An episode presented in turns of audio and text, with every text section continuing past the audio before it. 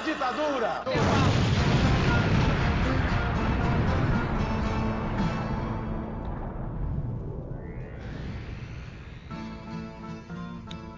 Você sintonizou na Rádio Metamorfose, aqui é o Camarada Hidalgo, mais uma semana com vocês. E, como sempre, estamos aqui com nossa cientista política, Laís Vieira. Olá, jovens padawans da Revolução. Espero que todo mundo esteja bem, sobrevivendo aí nessa distopia desgraçada.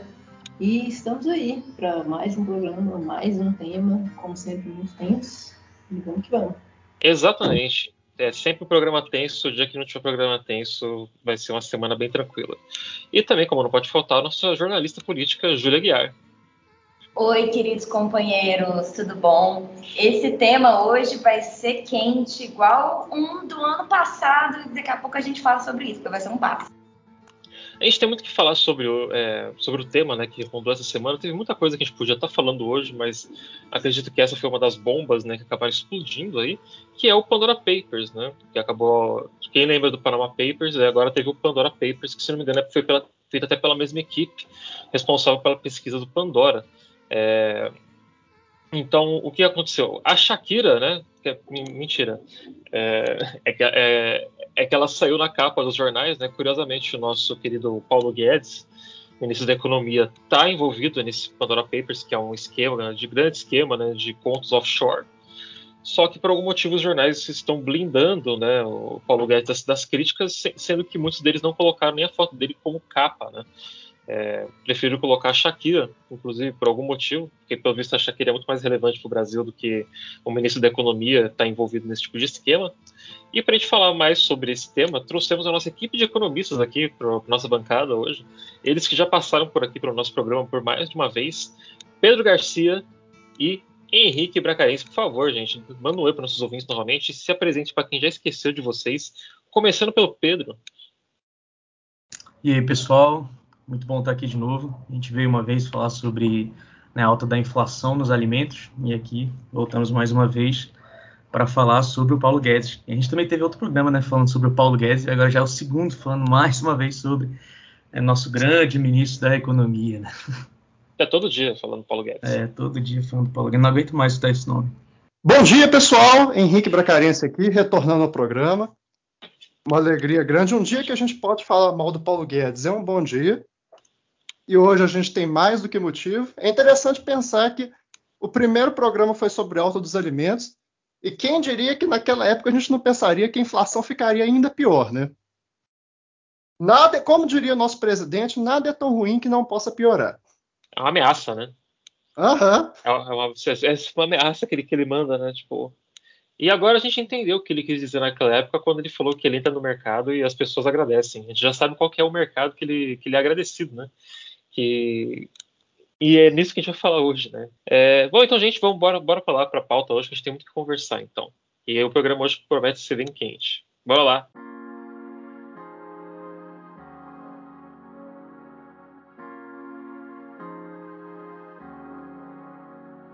Caras, camaradas, queridos economistas, eu quero começar fazendo uma pergunta para os dois, é, que eu acho que podem dar um belo um resumo assim. O que é uma conta offshore e por que, que isso é complicado para um ministro da economia de um país, né, no caso do Brasil, ter essas contas né, no, em offshore com, com milhões de, de dólares nelas, né? Tipo, será que tem algum tipo de conflito de interesse aí? Não sei. Eu acho que a gente pode começar por aí, né? Quem, quem quiser começar a falar sobre o assunto. Ah, então vamos lá. Uma offshore é uma conta ou uma empresa legalmente constituída num paraíso fiscal. Os destinos mais comuns para a constituição de uma offshore são é, as Ilhas Caimã, as Bahamas, as Ilhas Virgens Britânicas, que são lugares que têm um certo grau de sigilo bancário que inexiste em outros, em outros locais.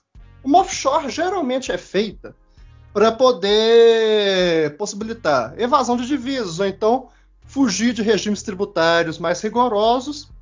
Ela pode ser constituída nominalmente ou então, em alguns locais, até com ocultando a identidade, como pode acontecer, por exemplo, no estado de Delaware, nos Estados Unidos. É complicado para um ministro da,,, da Fazenda ter uma conta offshore por vários motivos. Em primeiro lugar, porque como representante máximo do, da política econômica, é difícil para alguém que cuida das, das pautas tributárias evadir de tributos, aí ganha uma nova significação, por exemplo, o Paulo Guedes ter pedido para remover é, a tributação de ativos no exterior da reforma do imposto de renda. É complicado também, porque tanto ele quanto Roberto Campos Neto, presidente do Banco Central, que também tinha uma conta offshore vazada no Pandora Papers, a partir do momento que eles conduzem as políticas monetária e fiscal, existe um conflito de interesses gigantes, porque a, a, desvalorização cambial, a apreciação de ativos, ou o que seja, passa, pela, passa pelo crivo deles. Então, aquela defesa estapafúrdia que o Guedes apresentou na sexta-feira, por exemplo, de que ele se removeu da, da, gestão desse, desse truste do Pandora Papers em 2018 é inócua, porque não interessa se ele está gerindo ou não a empresa. O que interessa é que os ativos dele estão no exterior e que eles valorizaram demais com essa política cambial desastrosa dele. Ou seja, ele faz a política econômica e ele lucra com ela. É uma coisa completamente inadmissível. Aí, complementando, eu ia até falar isso, uma das primeiras falas que eu ia ter é porque a gente está falando muito sobre o Paulo Guedes, certo? Mas o Campos Neto, que também é tipo presidente do Banco Central, que mexe com a política monetária, também foi é, citado no Pandora Papers. Então, assim, é o cara da política fiscal, né, o ministro da Fazenda, que chamam de ministro da Economia, não sei porquê, mas ministro da Fazenda, e o cara do Banco Central, que é o política, da política monetária, os dois estão nesse mesmo, nesse mesmo princípio, né, da, do Pandora Papers. E assim, não é somente, eles são o caso mais grave, mas não é somente os dois que é tipo maléfico para o país, na questão até de tributação e de receita, que a gente vai falar um pouco mais na frente, que é ruim ter tipo empresas entre aspas offshore, certo? É, nos paraísos fiscais. Por quê? Porque quando você pega até mesmo várias e várias pessoas que têm milhões e milhões de dólares e fazem esse mesmo tipo de operação, você tem uma evasão muito grande de divisas que poderiam ser tributadas, certo? Então, não é somente esses dois casos, são os mais assim, que geram pânico porque eles conduzem a política monetária e fiscal do país. Então, por exemplo, eu lembro uma vez que eu estava numa aula de macroeconomia e isso estava como monitor da disciplina, né? Na graduação da UFMG. E o professor é, lembrou que na mesma semana o Paulo Guedes, o câmbio estava totalmente descontrolado e o Paulo Guedes disse que, que não ia segurar o câmbio e que a, a tendência era que ele chegasse a cinco reais. É, isso em 2019, 2020, eu acho. Que era chegar em cinco reais.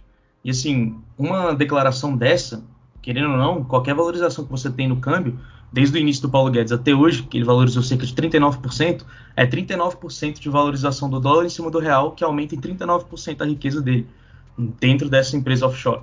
Então, assim, são números muito, muito absurdos. Você tem uma valorização de 39% em um capital que já era de 9,55 milhões de dólares, sabe? Então, realmente, a, a, e sim, é uma das aplicações do Paulo Guedes, né? Mas é algo de se preocupar, porque eles são condutores da política fiscal e monetária. Então, então eu ia. Quer falar, Henrique? É que eu ia ah, só puxar um, só puxar um gancho aqui com, com, Só colocar uma última coisinha aqui, complementando a parte do Pedro aí. É que isso realmente coloca em outra luz as decisões e as políticas que os dois conduziram no Brasil. A gente sempre teve uma suspeita na verdade, uma suspeita quase confirmada de que havia um certo paralelismo da tomada de decisão da política pública econômica do Brasil e os interesses do mercado financeiro. Como, por exemplo, a gente tem os indícios fortes de, é, de insider trading na própria Petrobras.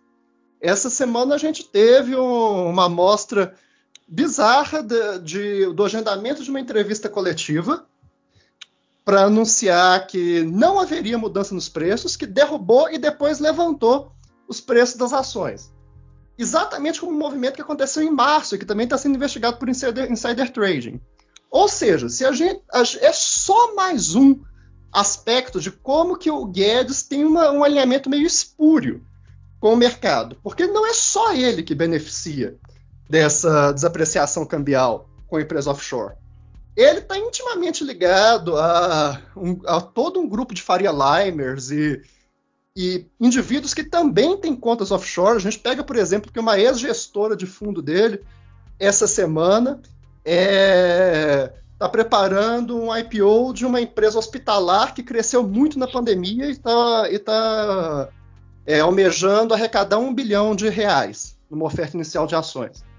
Então, ou seja, até que ponto e essa, essa questão do, do offshore do Pandora Paper só não é sintoma de um alinhamento maior e mais nocivo dos interesses da, do Ministério da Economia e do Banco Central com o mercado financeiro.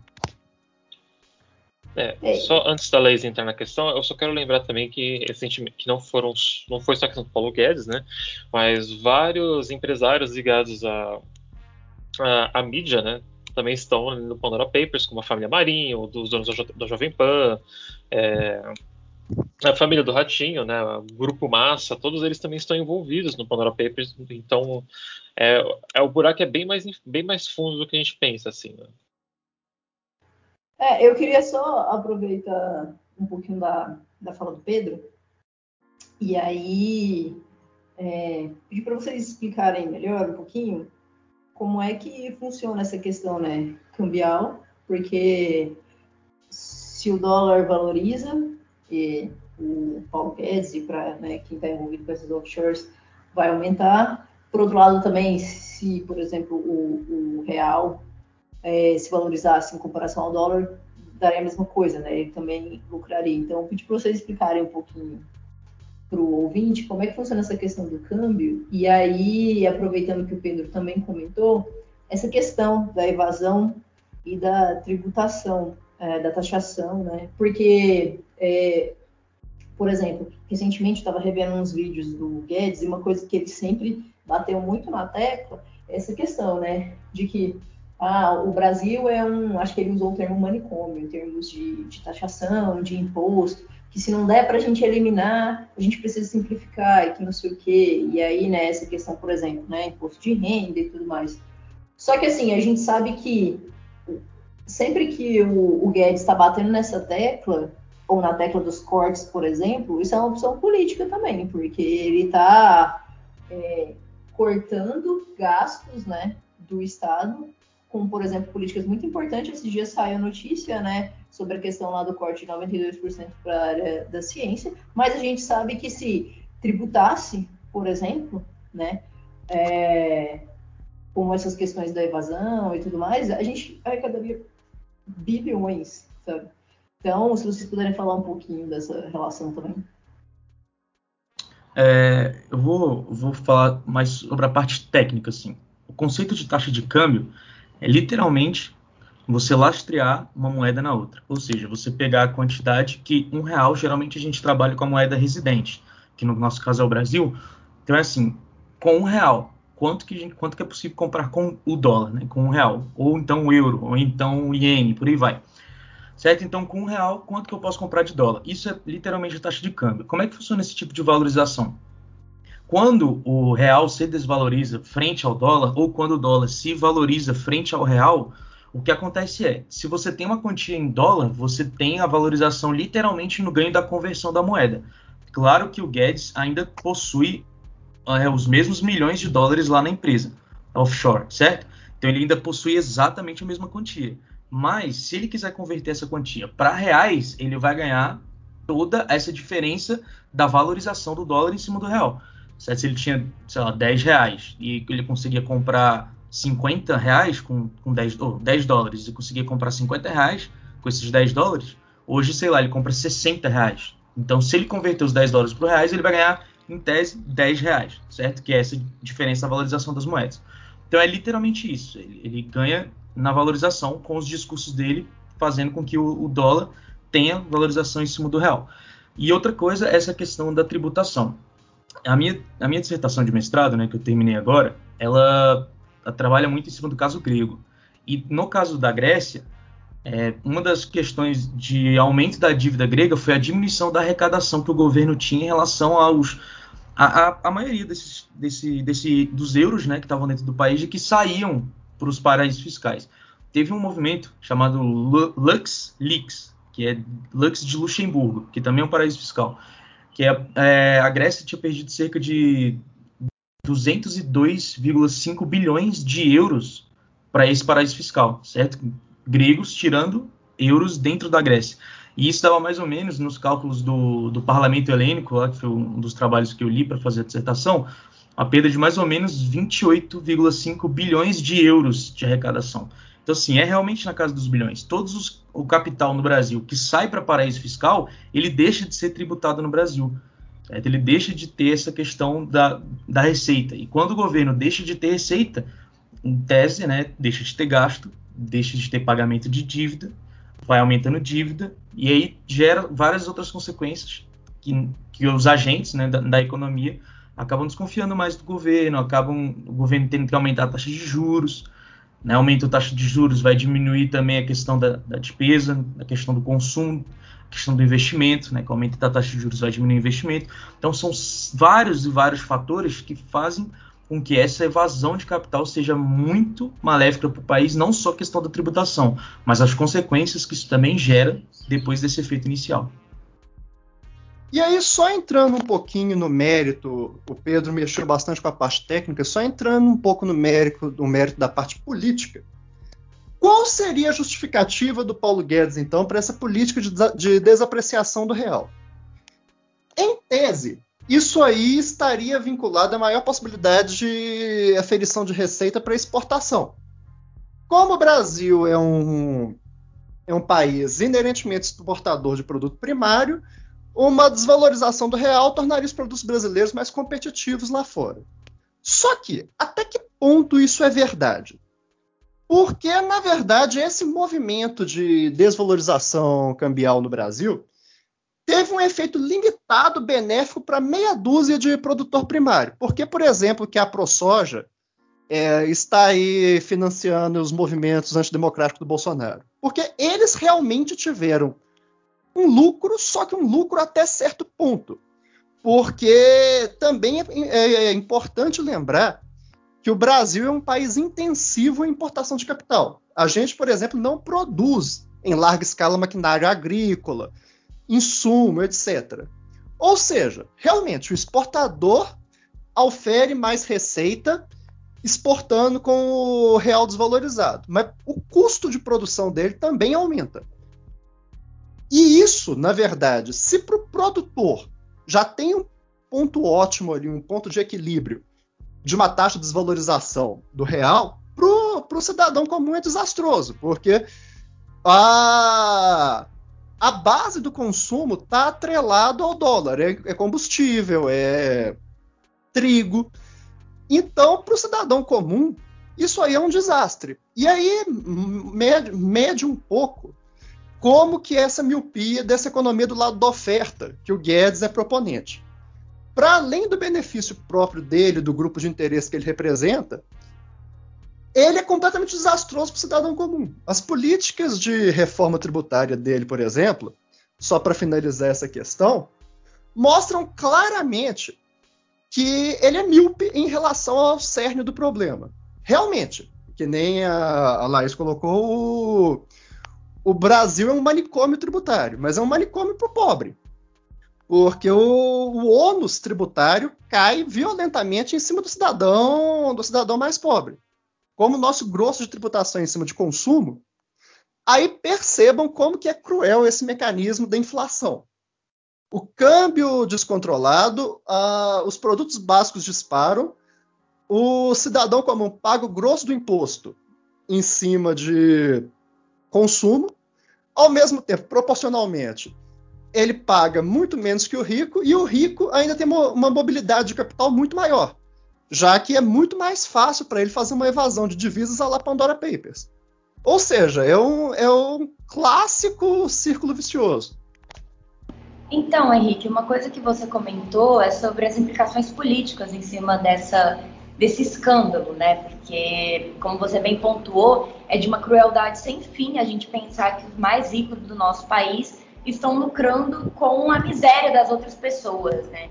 E uma coisa que é muito interessante é que no, desde o ano passado houveram algumas mudanças nas regras de acordo com da regulação né, das offshores. Né? tanto o Campos Neto quanto o Paulo Guedes fizeram várias mudanças em conjunto para que pagassem menos impostos, tivessem menos é, tributações em cima desses valores e também para que a Polícia Federal não soubesse de fato quanto é, essas pessoas tinham de dinheiro fora do país, né? Então houve várias mudanças nesse sentido. E eu queria que vocês, além de comentassem um pouco sobre essas mudanças, também falassem sobre qual a relação entre o presidente do Banco Central do Brasil e o ministro da, da Economia, é, o tamanho do escândalo que é essas duas pessoas que controlam a economia do país, trabalhando em prol do aumento da inflação para que eles lucrem mais fora do país, não pagando imposto. Olha, essa questão é aquele clássico exemplo do que não é ilegal, mas é imoral. Pela legislação eleitoral brasileira, realmente não haveria nenhum empecilho para alguém que ocupasse um cargo público é, possuir um offshore desde que fosse declarado a receita. Realmente, o, o Guedes e o Campos Neto declararam os dois em 2018, só que, tudo bem, eles podem não estar em uma situação de ilegalidade, mas é uma clara situação de imoralidade. Porque é aquele, é aquele ditado, né? A mulher de César não basta ser honesta, ela tem que parecer honesta. E a aparência de honestidade disso aí já foi é, já foi para o saco. Porque coloca em xeque todas as decisões que eles tomaram em relação a esse tema. O exemplo mais claro foi realmente na, na reforma do imposto de renda. Porque o Guedes pediu pessoalmente para o relator remover a questão de tributação de ativo no exterior e também para algumas medidas de facilitação de mobilidade de capital. O próprio relator da reforma falou que após a eclosão do após a eclosão do escândalo, ele viu em novos olhos e ia tentar recolocar o, o artigo na reforma.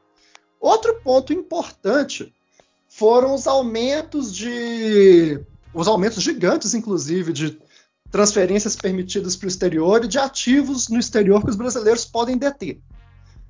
Ou seja, é, foi assim, a gente não pode afirmar categoricamente que foi atuação em, em interesse próprio, mas no mínimo é que nem aquela manchete do Estadão dessa semana também, refletindo o clima na, na, na Faria Lima. Como abrir empresas no exterior. É basicamente um guia do que se fazer. E da, da relação entre o, o, ministro da Fazenda e o presidente do Banco Central, eu vou deixar mais para o Pedro comentar, só pontuar um, um, uma coisa também na implicação mais política, que esse ano, aos trancos e barrancos, finalmente foi aprovada a autonomia do Banco Central no Brasil, que é um tema que vinha se arrastando, é, se arrastando há pelo menos uns quatro ou cinco anos. Assim, a gente tem que questionar até que ponto realmente a autonomia do Banco Central é algo benéfico, porém, é, em tese, o presidente do Banco Central ele está isolado da parte política do governo, ele tem autonomia e um mandato próprio para conduzir é, para conduzir a política monetária a partir do princípio da intertemporalidade da política econômica. Ele está isolado, ele não poderia sofrer pressões políticas. Apesar de que o nosso presidente que não pode ver um órgão público que ele sente vontade de, de intervir, já declarou várias vezes que ele se arrependeu da autonomia do Banco Central e ele gostaria de fazer uma intervenção no Bob Fields Neto. É, uma. Vou comentar em cima da fala do Henrique, porque tem muita coisa interessante que ele falou. A primeira é que realmente não é ilegal. Realmente no Brasil você pode ter offshore né, nesses paraísos fiscais e evitar a tributação. Porém, é a questão da moralidade, certo? E quando isso acontece, né, quando você tem isso, eu lembro, eu lembro sempre de um episódio que aconteceu recentemente no governo Bolsonaro, que foi a escolha do Sérgio Moro para ministro da Justiça, né? E o cara que julgou o maior candidato né, à presidência na época do Bolsonaro, que é o Lula. Então, assim, você tem o Moro prendendo o Lula e, e, sempre afirmando, né, num discurso de neutralidade, de que ele não fazia parte disso, que ele não era um ator político e tudo mais, e aí ele vai e entra para a política como ministro da Justiça. Né? Que querendo ou não, é um cargo político, é um cargo indicado, não é um cargo técnico. Não é um cargo técnico. Ministro, em geral, não é um cargo técnico, certo? Então é um cargo político. Isso sim é a questão. Coloca em xeque tudo que o Moro falava, né, para a grande massa do Brasil, que era um ator, um ator neutro, que a gente sabia que não era, certo? E aí isso fica claro quando ele faz essa essa jogada, certo? E é a mesma coisa que acontece aqui, tudo que eles fizeram, tanto Campos Neto, né, que veio a ser presidente do Banco Central por agora, e o Paulo Guedes está desde o começo do governo, isso fica claro, né, que realmente é um ato que, assim, coloca em xeque tudo que eles fizeram. O Paulo Guedes né, disse que deixou de ser proprietário, está lá, de fato declarou que deixou de ser proprietário em 2018, 19, não lembro agora, porém ainda não, não tem situação nem da mãe, ou nem da esposa, nem da filha dele, certo? Isso é, é, é complicado, porque você faz, né, beleza, tirei do meu nome, mas está no nome da família ainda, certo? E ele não, até agora não, não chegou a provar que a, a, a família também deixou de estar tá, é, operando com dinheiro nessa offshore. Ele, de fato, né, não faz nenhuma operação nem de depósito, nem de saque da empresa, Porém, só o fato de já ter aplicado dólares na empresa offshore já constitui né, esse discurso da moralidade, do saber se está assim, se realmente é algo viável que ele está fazendo, né, de fato é, correto ou não. Né? E claro que, na minha opinião, sempre vai ser não. E por último, por fim, a questão da independência do Banco Central tem que ser uma coisa analisada de perto.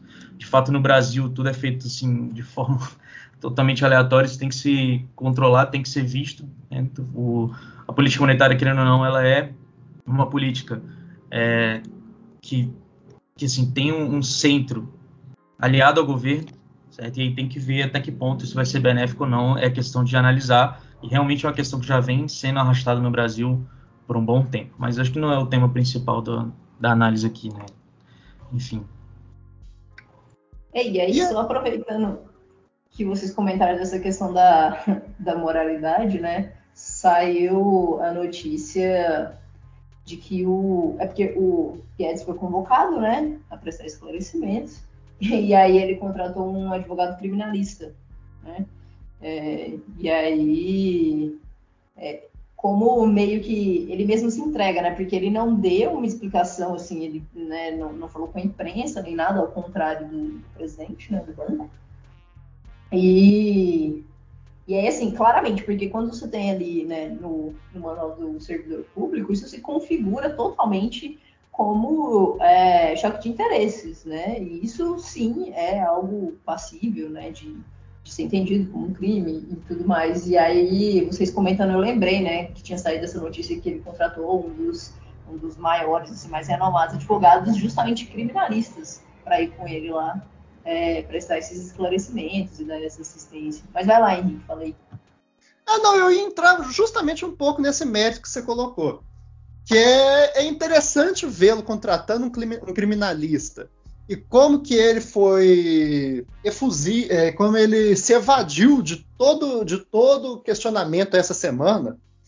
A gente comparar como que o como que a relação do governo Bolsonaro com a transparência é um pouco, digamos, fluida.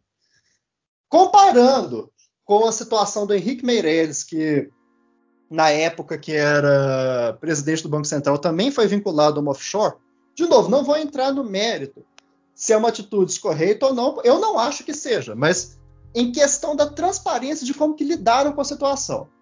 O Henrique Meirelles apresentou no, no ato a declaração de imposto de renda, as constituições do trust, declarou que foi constituído para fins de herança e etc, etc. De novo, não, não é uma atitude que eu que eu concorde. Porém, ele teve um grau de transparência muito maior que o Paulo Guedes, que já se cerca de um advogado criminalista para poder responder uma, uma convocação na, na Câmara.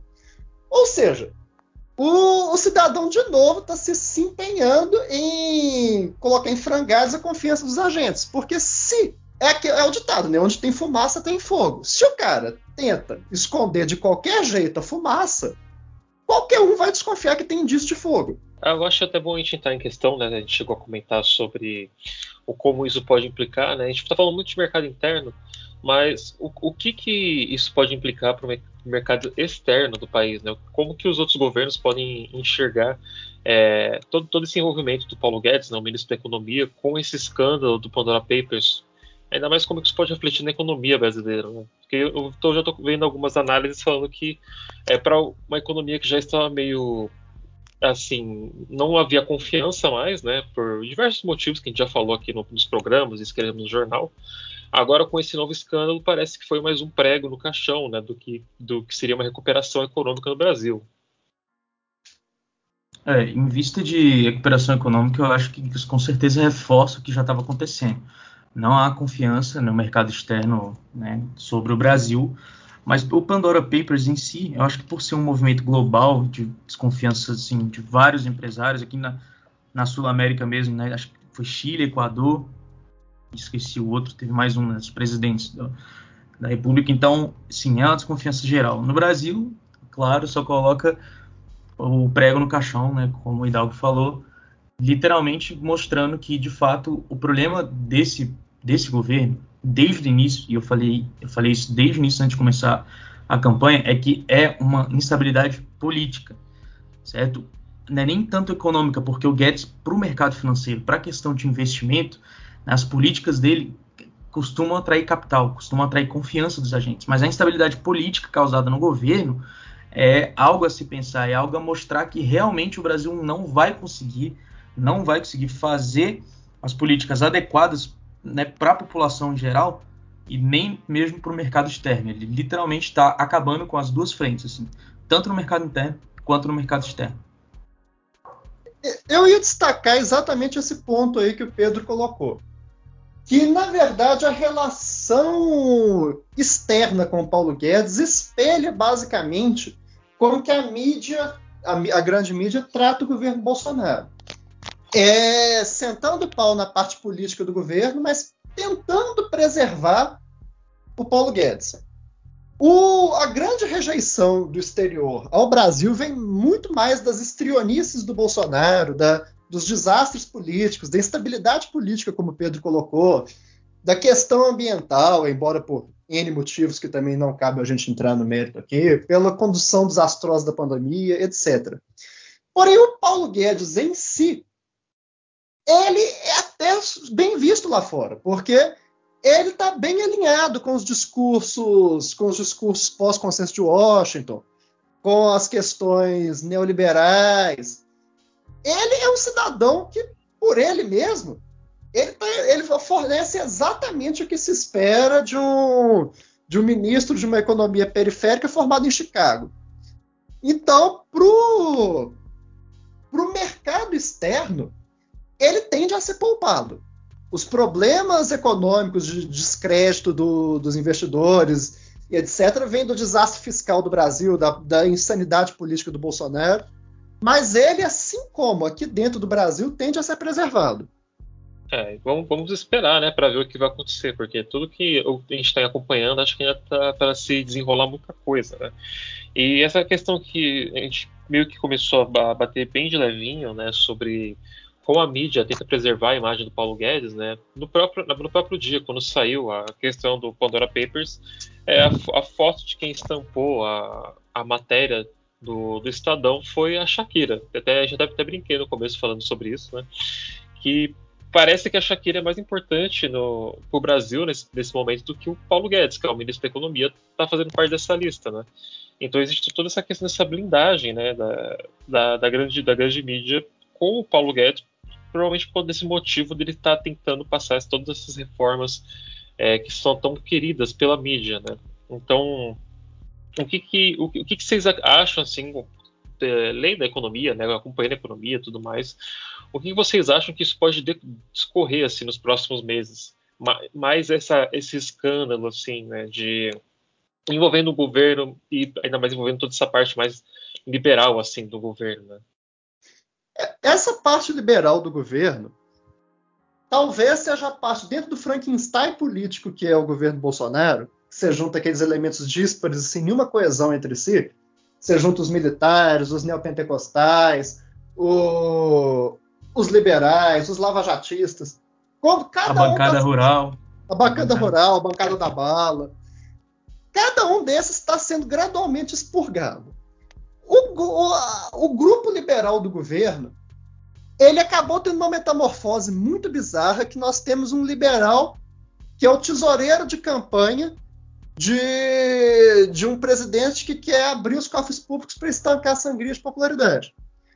Então o Guedes, para se preservar no cargo, embora ele, ele, esteja muito ideologicamente alinhado com políticas neoliberais, ele almeje é, implementar aqui a série de reformas que estão aí batidas desde lá do, dos anos 90 do, do, do, do consenso de Washington, ele, ele na verdade, ele acaba abrindo mão de uma parte do, de uma parte dos ideais dele para poder fazer um malabarismo com as contas públicas e tentar injetar dinheiro na campanha de reeleição do Bolsonaro.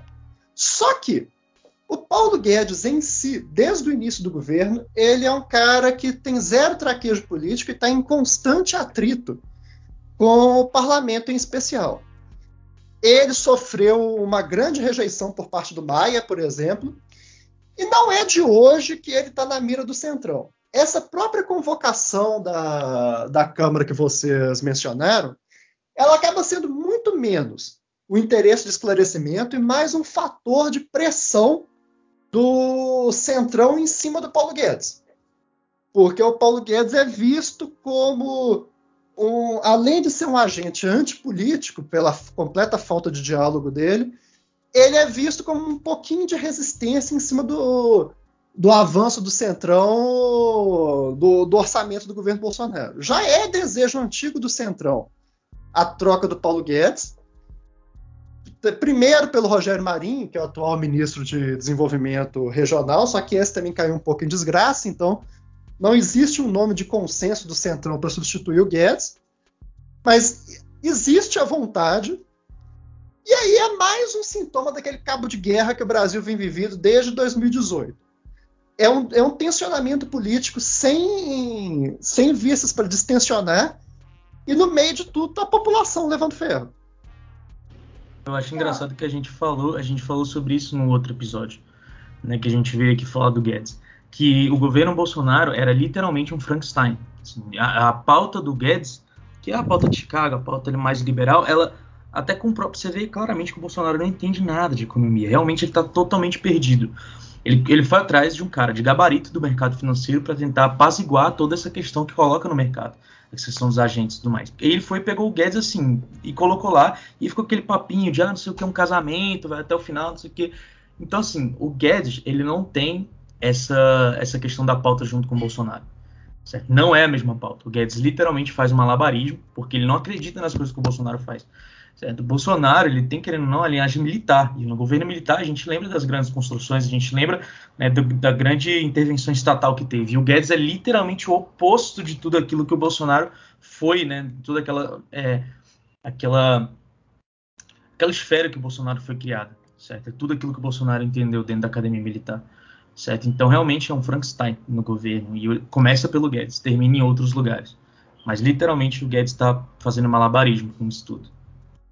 Então, eu queria perguntar para vocês uma coisa que, particularmente, eu não tenho certeza se, elas, se essas duas coisas têm relação, mas eu sinto que sim. Então, seria bom perguntar para especialistas, né? É, o aumento da inflação ligada com essa valorização, né, desse dinheiro, desses super ricos no exterior, tem relação direta com o empobrecimento das pessoas e a dificuldade do brasileiro médio é, de conseguir viver dignamente, comprar comida, o aumento é, dos alimentos, o aumento do gás, da gasolina, todo esse caos econômico que a gente está vivendo. Essas duas coisas elas podem ser relacionadas ou são coisas que têm parâmetros distintos e não tem relação nenhuma?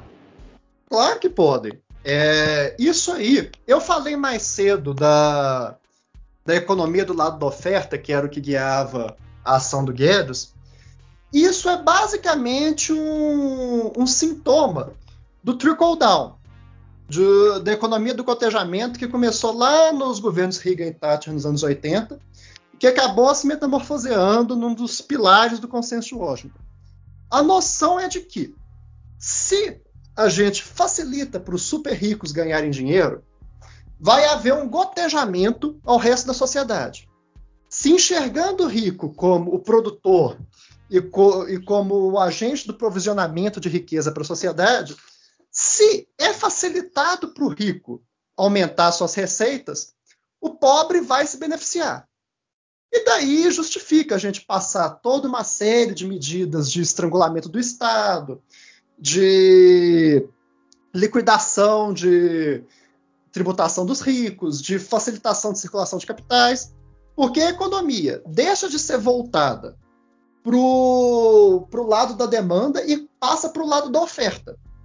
Você desassiste o cidadão e aí você entra naquela relação, naquela relação bizarra de que o, o bolsonarista e muito cidadão médio brasileiro ele é plenamente capaz de condenar um Estado assistencialista para o pobre, mas ele consegue, ele consegue conceber uma série de benefícios para o rico. É uma contradição em termos. O Estado não pode ser assistencialista para o pobre, mas deve ser assistencialista para o rico.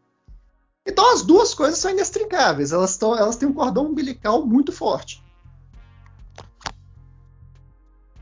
É, outra questão que dá para fazer é a relação da inflação com taxa de câmbio e taxa de juros, as três variáveis, analisando as três ao mesmo tempo, é quando você tem, é, por exemplo, uma invasão de capital muito grande do Brasil, você retira dólar do Brasil, por exemplo, vamos pegar só a maior das moedas, é, isso acaba fazendo com que o câmbio se desvalorize, certo? É, o Banco Central ele pode adotar um aumento da taxa de juros, né, ou seja, um aumento daquilo que vai se pagar para o investidor estrangeiro investir aqui no Brasil, colocar o seu capital aqui no Brasil, né, o aumento dessa taxa de juros pode diminuir ainda mais a questão da demanda, certo? E também a questão da oferta, certo? Porque quando você tem esse aumento da taxa de juros, você acaba indicando para o lado da oferta que não é muito bom pegar empréstimos agora para fazer uma, né, uma inversão de capital, seja em bens né, de capital ou, ou ah, sei lá, abrir uma nova filial de alguma empresa, alguma coisa assim. Então, um lado da produção fica é, querendo não rendido a essa questão da taxa de juros. É uma da, das análises, certo? Então você diminui a oferta, quando você diminui a oferta, você aumenta o preço né, de todos os alimentos, ou todos os bens, todas as mercadorias dentro do Brasil. Outra relação importante é quando você. Isso o Henrique até é, falou um pouco no início. Quando você tem um aumento né, dessa desvalorização do real frente ao dólar, você tem um aumento da taxa de câmbio, quando você tem essa desvalorização, o produtor que está aqui no Brasil, ele começa a olhar o mercado externo com olhos muito melhores do que o mercado interno. Por quê? Porque o mercado externo paga em dólar. Certo? Se você vai vender, por exemplo, é, soja no mercado externo, você vai receber em dólar. E o dólar está muito mais valorizado do que estava antes. Então acaba compensando muito mais a empresa fazer essa operação fora do que vender para o mercado interno. Se você restringe, restringindo a oferta de produtos para o mercado interno, você também aumenta a questão da inflação, certo? E aí, agora sim, entrando em questões mais tributárias, o aumento dos impostos em cima de energia está fazendo com que aumente a inflação também. E aí, várias outras das políticas tributárias, né, as políticas fiscais que são tributárias, as políticas fiscais do governo acabam aumentando a inflação. Então, são, são vários várias implicações que isso pode é, que pode acontecer, né? Teve a pandemia, por exemplo, aumentou o risco do país, do Brasil, com a pandemia, a fuga de capital é inevitável, certo? E aí, ao invés de você tentar fazer políticas para segurar essa fuga de capitais, você deixa o capital, no caso do governo, deixa o capital sair, isso aí desvaloriza o câmbio, desvaloriza o câmbio, restringe a oferta, aumenta a taxa de juros. Então, tanto é que agora a taxa de juros está voltando a aumentar. E ainda tem tendência de aumento até o final do ano. Certo? Então são várias dessas variáveis que estão todas interligadas, né, que uma coisa vai puxando a outra. Querendo ou não, de fato, quando você tem essa desvalorização cambial, você vai ter essa, esse aumento da exportação e vai ter a diminuição do mercado interno. Assim, para dizer coisas mais básicas, certo? mas está tudo interligado, de fato. Não, e só, só para finalizar essa questão que o Pedro levantou da taxa de juro, por exemplo, o, os modelos padrão estimam que para poder debelar totalmente essa alta inflacionária que a gente tem, a Selic deveria chegar em torno de 13% até março do ano que vem, ou seja, um aumento explosivo. Só que isso aí acarretaria o quê? um crescimento quase nulo do Brasil. A gente conteria a inflação, porém, basicamente, estagnaria. Ou seja, essas variáveis são muito, são muito sutilmente relacionadas e é um manejo difícil no vácuo. Isso aí sempre vai ter um interesse político por trás. Não, perfeito. E só para trazer alguns dados aqui a mais, né, em comparação com os últimos grandes vazamentos que ocorreram aí no mundo, é, na, na, matéria da BBC, é, BBC, Brasil eles faziam um compilado falando um pouco sobre, né, o quão grande foi o vazamento do Pandora Papers, né. Foram 14 fontes, ou uma, quase 12 milhões de arquivos e quase 3 terabytes de dados. É, desses arquivos, 6 milhões e meio são de documentos, 3 milhões de imagens, quase 1 milhão e 300 de e-mails, é, 460 mil tabelas e um, quase um milhão de outros tipos de arquivos. Né? E comparado com vazamentos anteriores, eles fazem aqui uma, uma pequena tabelinha falando do Offshore Leaks de 2013, foram 260 gigas, né? 2 milhões e meio de arquivos. O Panama Papers, o, o último, aí, mais, talvez um dos últimos mais recentes, assim, grandes que a gente tem conhecimento, foi de 2016. Foram 2 milhões é, 2,6 terabytes de, de, arquivos e 11 milhões é, de arquivos no total. O para teve um outro que acho que não foi tão é, falado assim, que foi o Paradise Papers 2017, com 1,4 terabytes, o tamanho de dados assim vazados e 13 milhões de arquivos e agora o Pandora Papers de 2021 com esses quase 3 milhões de é, quase 3 terabytes de arquivos e 11,9 milhões de arquivos assim vazados. Né? Então é, é, muita coisa. É, se não me engano, uh, os arquivos da Lava Jato também foram, foram mais ou menos nesse mesmo é, nível, assim, né? E são dados assim de centenas e centenas de grandes figuras assim no mundo. Tem aqueles eles elencam, por exemplo, o rei da Jordânia, a Abdullah II, é, o Tony, a Sherry Blair, daí tem já, como a gente comentou no programa de hoje, o Paulo Guedes o Campos Neto. Então, as grandes figuras realmente, assim, jo grandes jogadores, players, né, que tem aí, que, que tem essas contas para deixar dinheiro em paraísos fiscais para não pagar impostos, né? Como que isso acaba afetando a economia geral também, assim, dos países que essas pessoas fazem parte, né? Porque a gente imagina que os países estão deixando de arrecadar impostos e poderiam estar sendo aplicados em políticas públicas e tudo mais, e acabam tipo, ficando parados nessas, nessa, nesses paraísos fiscais, né? Como que isso acaba influenciando né, economicamente? É, essa é a maior questão, na verdade. Você já até já pergunta, já pergunta respondendo, sabendo a resposta, porque é exatamente isso. Quando eu falei mais cedo do LuxLeaks, que não está nessa, né, nesse aparato, nesse conjunto que você falou, é, teve várias evasão de capital muito alta em euro da Grécia. Então, assim, é com certeza o principal motivo né, do, do povo brasileiro ficar um pouco mais preocupado com isso, porque não é só o Paulo Guedes, não é só o Campos Neto. A gente está falando dos dois aqui mais uma vez, essa ressalva. A gente está falando dos dois porque é política monetária e política fiscal. Eles estão em cargos assim da, né, eles têm que manter uma boa conduta desse alto escalão da economia, nesse alto escalão do governo. Certo? Mas, assim, vários e vários milionários do Brasil, eu tenho certeza que tem contas em paraíso fiscal. Isso não é segredo para ninguém, e isso no mundo inteiro acontece. E, querendo ou não, é capital, é real brasileiro, né, que foi transformado em dólar em outro lugar, que deixa de ser tributado. Sem tributação, menos receita.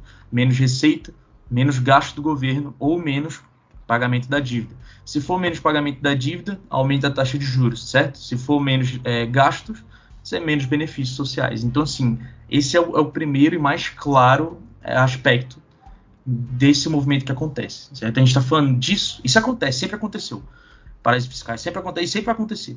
A gente está falando mais disso porque literalmente é o Guedes e o Campos Neto. Então, assim, são dois representantes da alta, do alto escalão do governo. E isso é muito preocupante, certo? Isso é muito preocupante.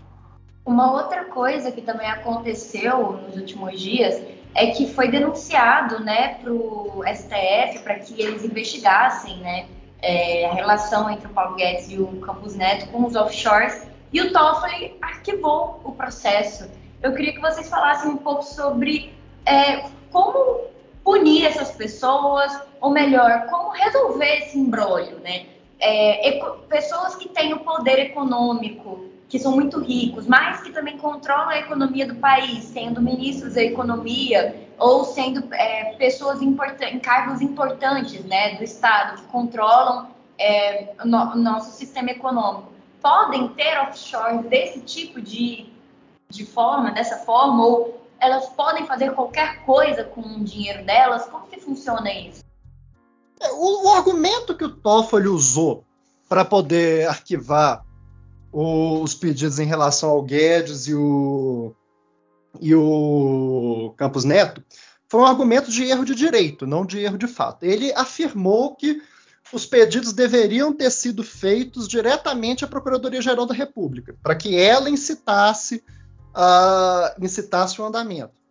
Ele, ou seja, ele não arquivou o mérito pode ser pode ser acionado novamente se seguir os trâmites devidos, se acionar a PGR. Agora, se o Aras, o engavetador geral da República, vai tomar alguma atitude, aí já são outros 500. Mas é realmente muito difícil coibir esse tipo de prática, porque com o poder econômico vem o acesso aos melhores advogados, a estratégia de protelação. A estratégia do rico processado no Brasil é essencialmente protelar a justiça é entrar com recurso atrás de recurso, embargo atrás de embargo, percorrendo a instância atrás de instância, até que você chega a um, um estado de prescrição, ou então que você consiga em uma instância superior debelar o mérito da questão, mas é uma coisa difícil de ser punida. As investigações sobre evasão de, de divisas já são dificultadas porque especialmente, apesar de tudo que o Guedes fala de, de, que o Brasil é um dos países mais fechados do mundo e tudo, não é muito difícil movimentar capitais. E quando você começa a movimentar capitais, você vai entrando em empresa de fachada atrás de empresa de fachada, e chega num paraíso fiscal. Já é uma coisa difícil por si só. E ainda mais quando você junta isso aí com estratégias de protelação judicial, é algo difícil de punir o, de punir os, os culpados e etc. Ainda mais que, como, no, como nesse mérito do Paulo Guedes e do Roberto Campos Neto em especial, o problema é muito mais de, da questão da moralidade das políticas públicas que eles conduziram. Eu sinceramente acho que isso aí vai passar sem, sem punição. O máximo que isso aí pode ter é algum efeito de dividendo eleitoral em cima do Guedes. Como eu já acho que o capital dele já está muito esfrangalhado por si só, então realmente eu acho que isso aí, infelizmente, vai passar batido. É, eu também acho, concordo com o Henrique. Inclusive, é, é o que a gente está tentando debater aqui, é a imoralidade do processo. Até porque o Guedes é, ele vai apresentar documentos que comprovam que ele declarou certinho e tudo mais, e o Campos Neto também vai fazer a mesma coisa. Então, acho que, tipo assim, questão de legalidade, isso não vai para frente. Certo? Isso não vai para frente. Mas é algo de a gente olhar e falar que realmente é aquela questão, né? Coloca em xeque tudo que eles fizeram até agora. Já já estava em xeque tudo que eles fizeram até agora, mas deixa claramente, bota mais a cerejinha ali no bolo, que acho que ainda nem a cereja, ainda falta muito para esse bolo crescer e aí depois ainda vai vir outras cerejas nesse bolo, digamos assim. Acho que vai vir muitas questões que vão colocar um ponto né, nas ações tanto do Guedes quanto do Campos Neto. Ou seja, né, nada acontece feijoada. Tudo, tudo isso aí vai passar, o, o Guedes vai provavelmente acabar a carreira dele ainda como ministro da economia do Bolsonaro e nada vai mudar, né? Então, apesar dos pesares. Tanto que você vê que os apoiadores deles parece que tá pouco se ferrando porque essas denúncias trouxeram, né? Então, porque pelo visto a corrupção só, é, só existe, só é válida quando é no campo inimigo. Quando é meu aliado, tá, tá tudo liberado, tá tudo certo. Então, eu. Você quer falar uma coisa, Henrique? Não, não, não. Eu, eu só ia acrescentar que eu acho que, pelo contrário, a carreira do Guedes ainda está longe de acabar. Que ele é tão bem quisto no mercado financeiro que assim que ele terminar de devastar o Brasil, ele tem um assento preparado para ele na Faria Lima. Ah, com certeza. Isso e... aí ele vai retornar a ganhar dinheiro com fundos Desempregado de fica. Aham. É, tanto que apagaram lá o Faria Loser que tinham colocado lá para é, um protesto né, contra o Paulo Guedes lá na, na, na, Faria Lima. E eles defendem muito ele lá, né? Tipo, tem até uma estátua lá do, do Paulo Guedes, como Mandaloriano. Então, é, são coisas ridículas, né? Da, nesse nível, o ponto dessa seita maluca que é esse povo da Faria Lima, do jeito que eles veneram Paulo Guedes, mesmo sendo um incompetente assim, e um terrível economista, talvez o pior é, ministro da economia que o país já teve, né?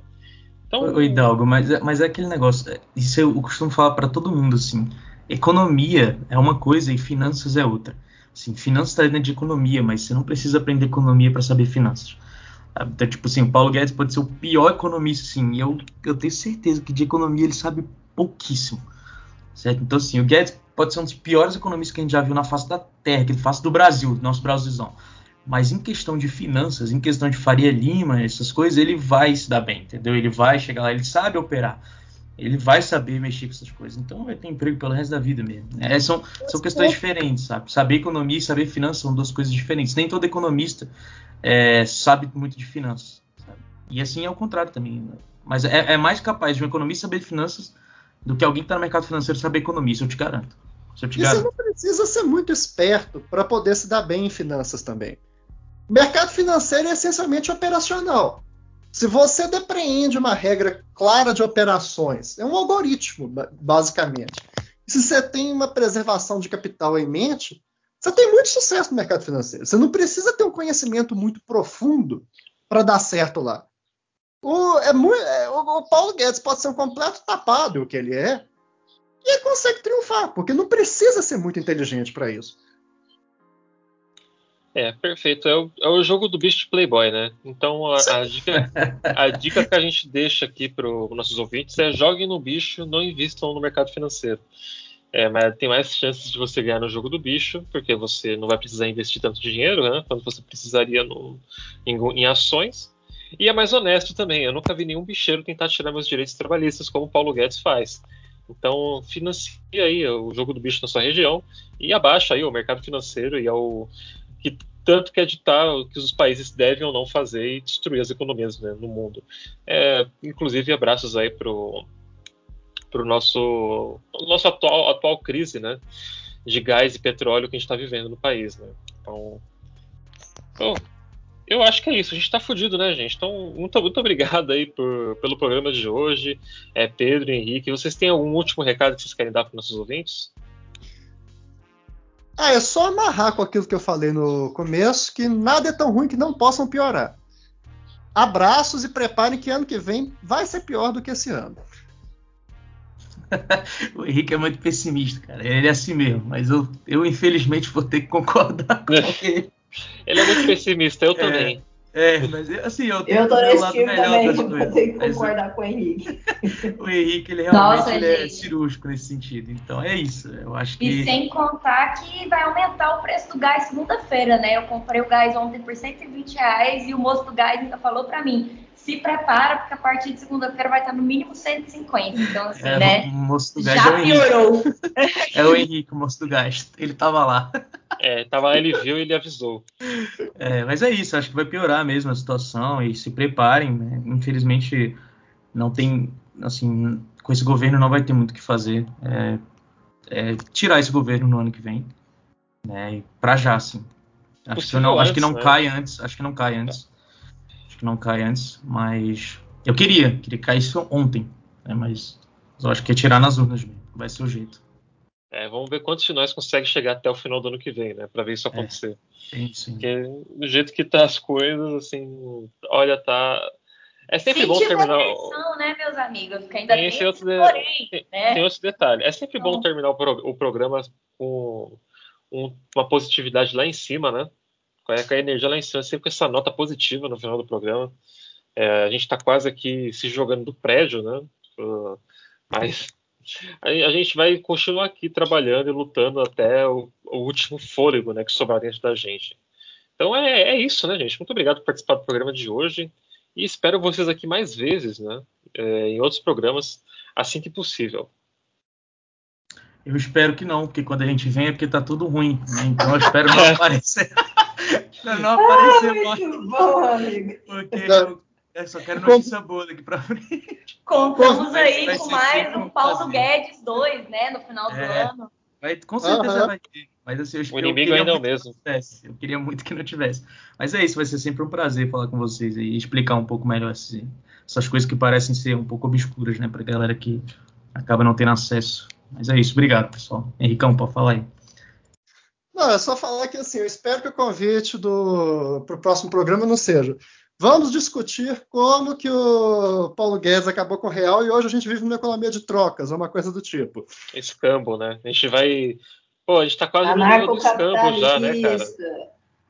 Não, não vai, não- acho que não chega nem no, na, no anarcocapitalismo, porque as empresas vão tudo quebrar. É, quem, vai, quem vai querer vir, vir para cá também, né, depois disso? É, tem, tem que ter um mínimo de, de emprego e economia para existir alguma empresa funcionando aqui. Pô, eu quero trocar 100 galinha num, num, num Civic usado, tá ligado? Não sei se a gente consegue chegar nesse, nesse nível. Eu acho que a gente vai estar comendo rato debaixo da ponte mesmo. Eu acho que esse é o nível que a gente vai chegar. Então é isso, gente. Vamos pro, rapidamente aqui para o Bootkin do Metamorfose, que a gente vai falar um pouco sobre o que, que saiu no jornal e algumas recomendações. Bora lá.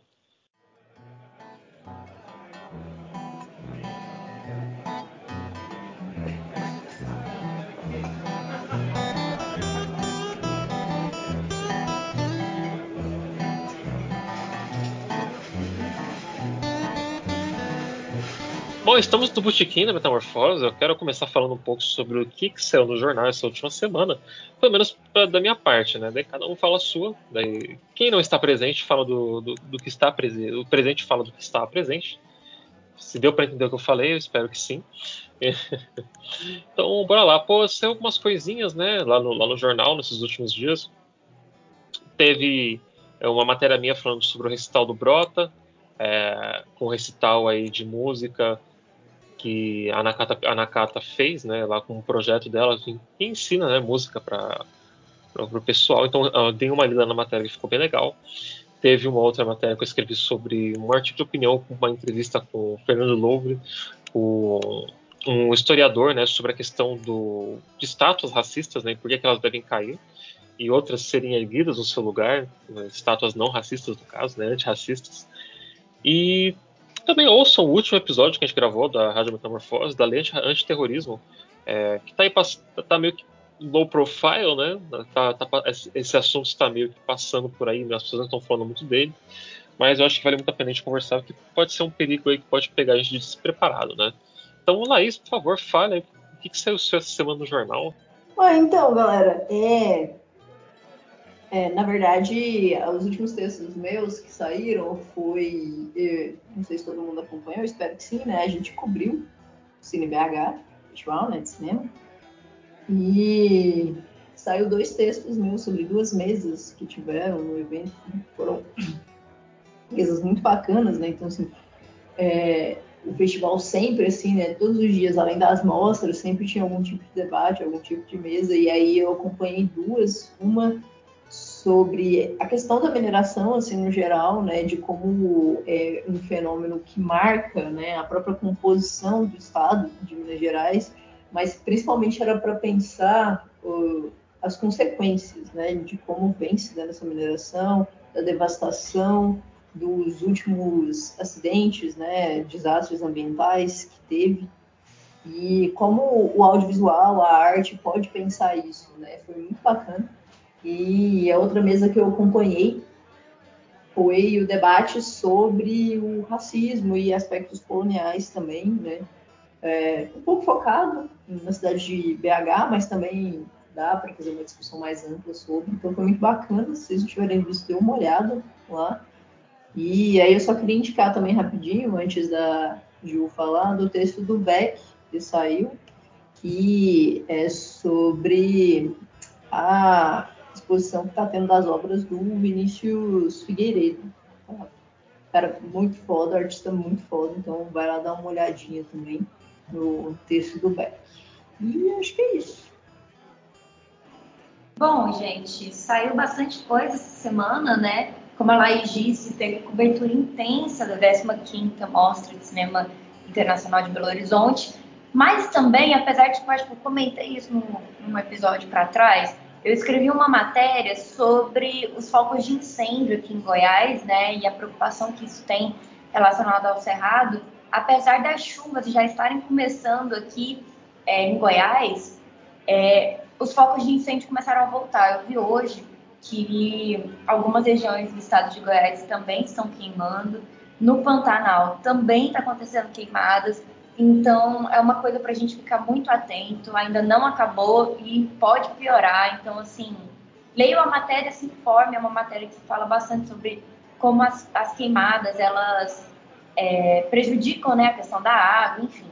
A gente teve também algumas outras matérias especiais, tipo é, do CineBH, né? Teve uma matéria do Lucas sobre a revolução cinematográfica, teve as matérias da Laís, teve também dois programas especiais do CineBH. Um entrevistando Pedro Butcher sobre o Forensic Architecture e um outro que saiu há três dias atrás entrevistando Marco Dutra e Caetano Gotardo. É, por que, que eu estou dizendo isso? Porque acontece que por causa das agendas aqui nossas e agendas dos entrevistados, a gente não conseguiu trazer toda a mesa né, para entrevistar essas duas pessoas, mas foi um programa muito importante, muito especial para você que gosta de cinema e para os nossos ouvintes que também gostam de política. A gente interagiu falando sobre essas duas coisas. Então, escutem os nossos programas especiais. E trazendo aqui uma coisa que também vai sair, é um programa especial que, na verdade, foi gravado só comigo e com a minha mãe, que também é jornalista, sobre, um pouco em cima da hora, por causa da fonte, sobre a MP 5/2021, que vai destruir o Ministério Público. A gente entrevistou um dos promotores. E eu fiquei sabendo hoje ainda também que um jornalista foi preso lá no Piauí por é, fazer matérias contra o poder vigente lá do Piauí.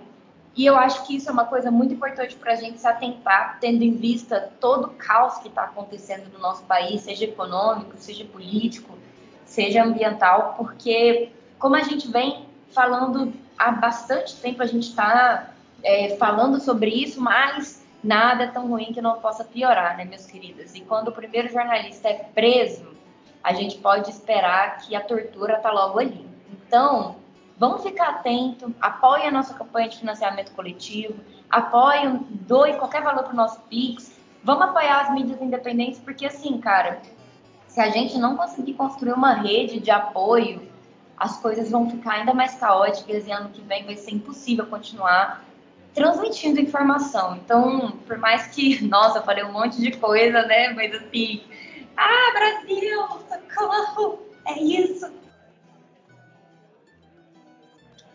E é isso, gente. Vocês querem falar mais alguma coisa? Querem ir pro bloco de sugestões ou a gente encerra por aqui? Ah, Vamos sugerir só... coisas! Não, sim, mas eu queria só fazer um breve comentário, já que hoje a gente está extremamente realista. Eu acho importante, assim, o que é feliz demais, esperançoso demais, eu sempre desconfio, tá, gente? Porque, assim, não vive uma realidade, né, que a gente está vivendo. Mas eu queria comentar duas coisas é, que eu já venho pensando, mas que o programa também me remeteu muito a isso. Primeiro, com esse, esse movimento de sempre tensionamento dos limites né, da nossa democracia, do Estado, que o bolsonarismo vem fazendo, a gente, a gente assim, né, as pessoas no geral, a sociedade no geral, pelo menos uma grande maioria dela, meio que tem ser acostumado e naturalizado umas barbaridades, que é assim, sabe, impensável. O, eu estava ouvindo o foro dessa semana e o Toledo falou algo mais ou menos desse tipo e eu concordo muito com ele, sabe? Você tem uns escândalos tão absurdos, tão absurdos, e as pessoas parecem que perdeu a capacidade de se indignar. E assim, para além desse do Guedes, que é assim, não, não tem como, sabe? Você não precisa ser economista para entender que isso é claramente, sabe, choque de interesses. Mas você tem, por exemplo, o caso da Prevent, que é extremamente absurdo, sabe? É um nível, assim, sabe, de, de escândalo, sabe? É uma coisa quase que, que de guerra, sabe? Você vai ouvindo os relatos do que, que rolava na Prevent e você fica, mano, o que, que é isso? Essa galera voltou para a época ali, sabe, do Holocausto, a galera fazendo umas experiências muito loucas disso, assim, com a galera, sabe? E tá tudo bem, ninguém se indigna, sabe? Assim, ninguém fica puto. Entende? Ah, a gente vai denunciar ali no tribunal de A e aí vai, não, sabe? Não. Pessoas, acho que a gente é todo dia um tensionamento, é todo dia uma merda diferente que as pessoas meio que estão naturalizando e a gente não pode naturalizar. Tá? A gente, isso, isso não é normal, isso que está acontecendo não é normal. Tá? A gente tem que se indignar. E a segunda coisa é que foi comentado no decorrer do programa e saiu a notícia, se eu não me engano, acho que foi ontem. Acho que a Ju pode confirmar, porque eu cheguei a comentar com ela sobre o Bolsonaro ter atingido um milhão de seguidores no Telegram. E assim, gente, é, a galera, principalmente a galera mais assim partidária, né, de movimentos partidários, partidos, fica muito nessa coisa de ato, ah, e o Lula tá com tantos por cento e vai ganhar no primeiro turno e que não sei o quê. E gente, assim, não dá bobeira não, tá? Não, não dá bobeira, porque se tem uma coisa que o bolsonarismo não é, é bobo, tá? Vai dando bobeira achando que óbvio, eu concordo com a Ju, ainda precisa pensar se de fato a gente vai conseguir ter eleição, mas em um cenário que supostamente a gente tem eleição, dá bobeira pra vocês verem se o Bolsonaro não é reeleito. Dá. Dá só um pouquinho de bobeira, ainda mais aí com todos os acordos com o Centrão, orçamento, e essa galera, a base bolsonarista ainda sendo do tamanho que é, dá bobeira pra vocês verem, tá? Se esse maluco não é reeleito e a gente ainda não vai viver mais quatro anos dessa merda, ainda vai piorar. Porque se tem uma coisa que eu concordo com o Pedrinho e com o Henrique, é que para piorar ali, ó, um pulinho. É, isso é muito importante o que a Laís falou, porque também uma das indicações que eu queria fazer, apesar de que nem era a indicação que eu estava planejando, mas ontem também saiu o novo Greg News, que ele fala dos CACs, que é o centro de tiro né, do Brasil. Gente, a situação ela é muito mais caótica do que a gente possa imaginar. Porque o, o que, que acontece? Se o Bolsonaro tem um milhão de seguidores no Telegram e a gente está aqui falando de uma possibilidade real e concreta de não ter eleição ano que vem, a gente tem que pensar que o Bolsonaro tem um exército armado de pessoas fanáticas que tem produção de pólvora, produção de bala é, caseira em casa, que não é, é fiscalizado. Então a gente está falando aqui de uma situação de guerra armada mesmo. E eu não acho que a gente é exagerado quando a gente fala que o que a gente está vivendo é um processo muito mais semelhante com a ditadura militar do que a gente possa esperar, sabe? A situação é muito mais caótica, muito mais preocupante do que qualquer é, vã possibilidade de caos, sabe? Imagina uma eleição Bolsonaro contra Lula com hum, 400 mil pessoas com posse de arma, com bala feita em casa entende? Contra milhares de pessoas que não estão armadas, entende? Não. Com um jornalista sendo preso, com gente. É, é, assim. É completamente assustador o que está acontecendo, porque se a gente não for morrer de fome, a gente vai morrer assassinado. E se a gente não for morrer em nenhuma dessas duas últimas opções, o Exército, a Polícia Militar, a Polícia Federal, a Polícia Rodoviária vai acabar prendendo a gente por falar o que a gente acredita, por falar, criticar o Estado, entendeu? Então, assim, comecem a colocar o pé no chão e se preparar realmente, realmente assim, ó, imaginando o pior do pior do pior dos cenários, porque já passou da hora da gente fazer isso, sabe? É, é, então, bom, eu queria... Em resumo, só quero dizer que a gente está fudido, né? É, acho que não tem muito mais o que, falar, acho que eu já falo bastante Mas... sobre essas coisas, né? Assim, e é uma questão de resistência mesmo e ver até onde a gente consegue segurar essa barra, né? Que é, não é gostar de você, mas é que é odiar você. Então, é, tá, tá complicado, sabe? Tá bem difícil. É, e eu, eu queria só aproveitar o gancho que a Ju recomendou programas, é, esse último programa que saiu, do Greg News, para fazer algumas recomendações também. É, primeiro, o programa anterior a esse, que é sobre o funcionalismo público, é, que também é muito bom, que fala sobre essa, a reforma administrativa e como o bolsonarismo enxerga o funcionalismo público. É, eu queria indicar também, dentro disso que a Ju falou, né, da gente ter que se preparar, ter que se cuidar, sabe? Ter que, assim, de fato, se preocupar com os cenários que estão sendo desenhados. É o episódio 108 do Revolution, Militância e Segurança, que vai falar sobre segurança nas redes, sabe? De como a galera é, mais. A galera, principalmente, é focada principalmente pra galera militante, organizada ou não, mas como às vezes a gente dá muita bobeira também, saca? Pra inteligência inimiga, sabe? Pra perseguição e para foder com ato e coisas assim desse tipo. Eu acho extremamente relevante. Mas, para não dizer que eu só sugeriria coisas assim, né? Sérias, importantes, que o programa foi uma bad total, assim, a gente jogando a realidade na cara do ouvinte, eu vou sugerir duas. Vou sugerir um filme mais de boas, assim, para quem quer dar uma distraída, que é o jogo da imitação, que é sobre o Alan Turing, um importante é, matemático, filósofo, ele foi essencial para o desenvolvimento da criptografia e tudo mais. E é um cara queer, né? É um cara é, que também pautou essas questões numa época bem complicada. Então, o filme é bem interessante, assistam, tá no Prime. E eu queria indicar também, como boa nerd que sou, é, saiu o último episódio, então tem a temporada completa da primeira temporada de What If, que é uma série da Marvel, que tem lá no Disney Plus. Então, para quem gosta de quadrinho, universo super-herói, essas coisas, é bem legal para dar uma distraída. É em animação, episódios curtos, é bem de boas. E eu acho que é isso. Perfeito. Bom, agora para encerrar o programa, as minhas indicações dessa semana, eu estou fazendo aula de espanhol e isso está me fazendo ler e ir atrás de coisas em espanhol, né, para aprender. É assim que é, sexy, amigo. É, me gusta mucho hablar em eu tô, eu tô na terceira aula, tá? É, eu, tô, eu tô aprendendo ainda. Então eu estou lendo bastante, bastante sobre, bastante coisas assim, e uma das coisas que eu li que eu gostei muito foi um livro chamado La Contadora de Películas de Herman Rivera Letelier. Então, eu não sei se tem em português, mas conta a história de uma contadora de, de filmes, né?